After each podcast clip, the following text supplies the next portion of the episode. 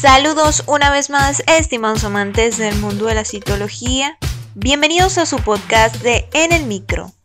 Detrás de este micrófono los saluda como siempre su humilde servidora Jessica Figueredo, licenciada en citotecnología de la Universidad Arturo Michelena, licenciada en bioanálisis egresada de la maravillosa Universidad de Carabobo, certificado de locución profesional venezolano número 59140 recordándoles como siempre que este es el único podcast que el día de hoy se graba desde Venezuela y mañana se escucha en todos los laboratorios del planeta.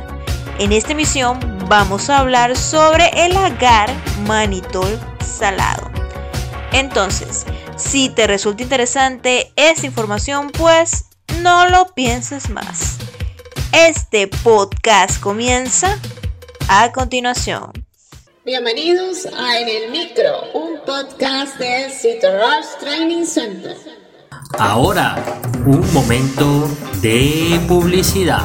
Este mensaje llega a todos ustedes gracias a nuestro patrocinador Rush Training Center. A lo largo de tu vida, tú eres lo que aprendes, lo que compartes, lo que te esfuerzas, lo que sueñas lo que te apasiona, lo que te inspira. CitoRush TC es tu plataforma de educación a distancia, la marca de un citolover de corazón. Sigamos aprendiendo juntos. Hoy, una vez más, me encuentro de posguardia. Y voy a seguir hablando sobre un tema que me gusta, el anime. Y lo voy a enlazar con otro tema que me gusta, la bacteriología. Y es por eso que voy a empezar hablándote sobre Blood de las Vampire. En los podcasts anteriores he hablado sobre esta serie.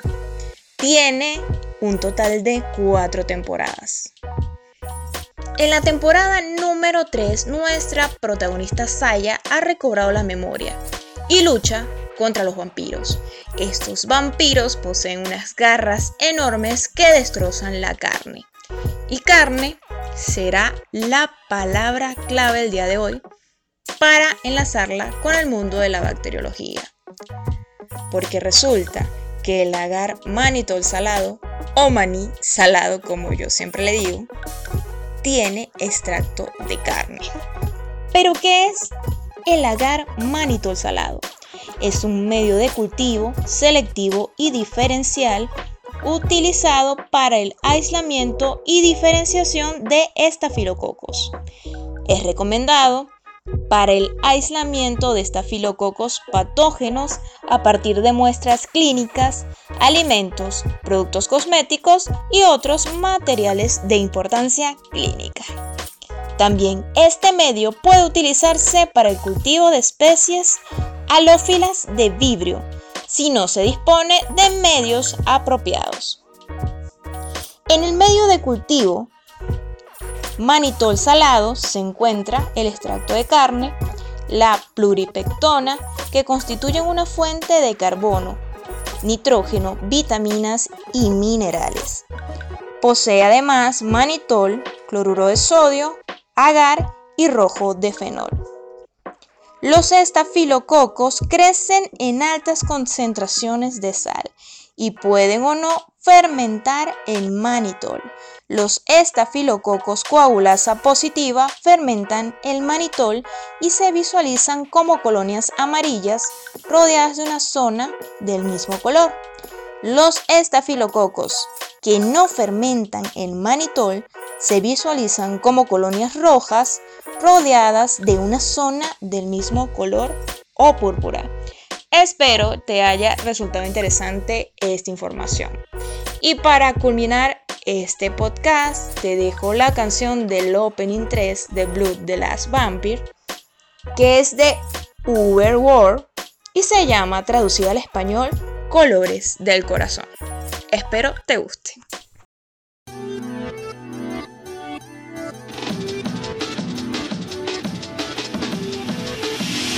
の日僕の心は音もなく崩れ去った。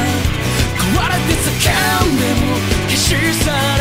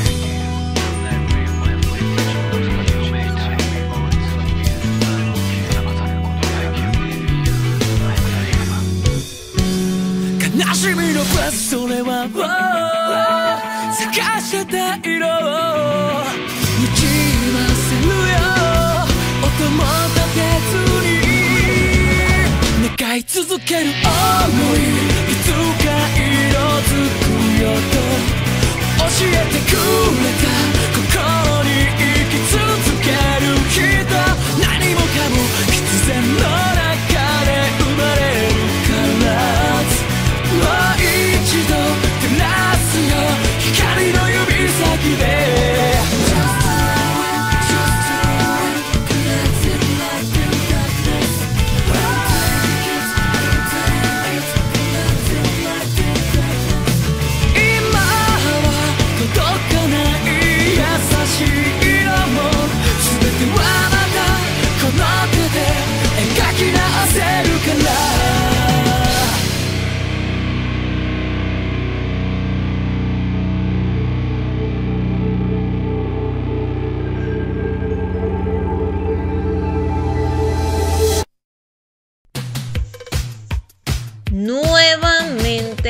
hemos llegado al final de tu podcast favorito de En el Micro.